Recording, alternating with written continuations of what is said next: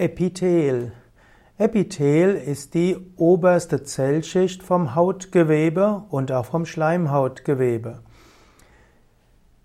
Epithel spielt auch eine besondere Rolle im Ayurveda. Im Ayurveda werden verschiedene Körpergewebe unterschieden und dort ist Epithel eines der Gewebe.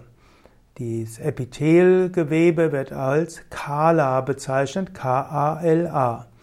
Diese, dort werden verschiedene Hautschichten beschrieben und im Ayurveda unterscheidet man sieben Hautschichten des Epithelgewebes und diese sieben haben alle eine besondere Aufgabe und wenn man verschiedene Erkrankungen anschaut, dann gilt es, diese Erkrankungen auf verschiedenen Ebenen des Epithelgewebes anzuschauen.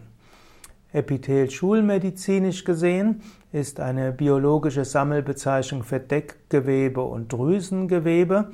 Epithel kommt vom lateinischen epi, das heißt auf oder über, und tallo heißt sprießen oder reichlich vorhanden sein.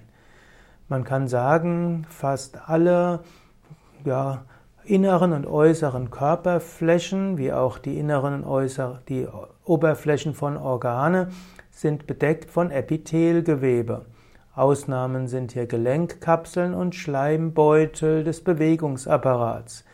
Epithel ist eine der vier Grundgewebearten, die drei anderen sind Muskelgewebe, Nervengewebe und Bindegewebe.